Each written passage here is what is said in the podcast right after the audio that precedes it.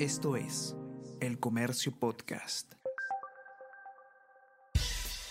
Buenos días, mi nombre es Soine Díaz, periodista del Comercio, y estas son las cinco noticias más importantes de hoy. Lunes 28 de agosto. Extintores adulterados y de alto riesgo se venden en todo el país. Redes importan desde China productos con cargas mínimas de los agentes químicos que reducen el fuego. Otros están vacíos o llenos de cualquier polvo. Uno de los involucrados es un exfuncionario del gobierno de Alejandro Toledo, que ha importado cerca de 60.000 extintores distribuidos en todo el Perú.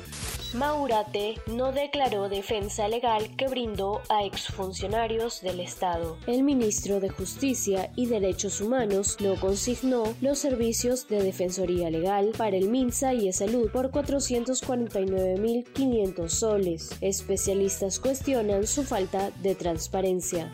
Trabajadores de Alejandro Soto atacan a congresistas con cuentas falsas. Si hace una semana se conoció que los trabajadores del presidente del Congreso, Alejandro Soto, utilizan cuentas falsas en Facebook para ensalzar su imagen. Ahora se sabe que también las emplean para atacar a otros congresistas. En Facebook, los afectados fueron otros legisladores de la región Cusco.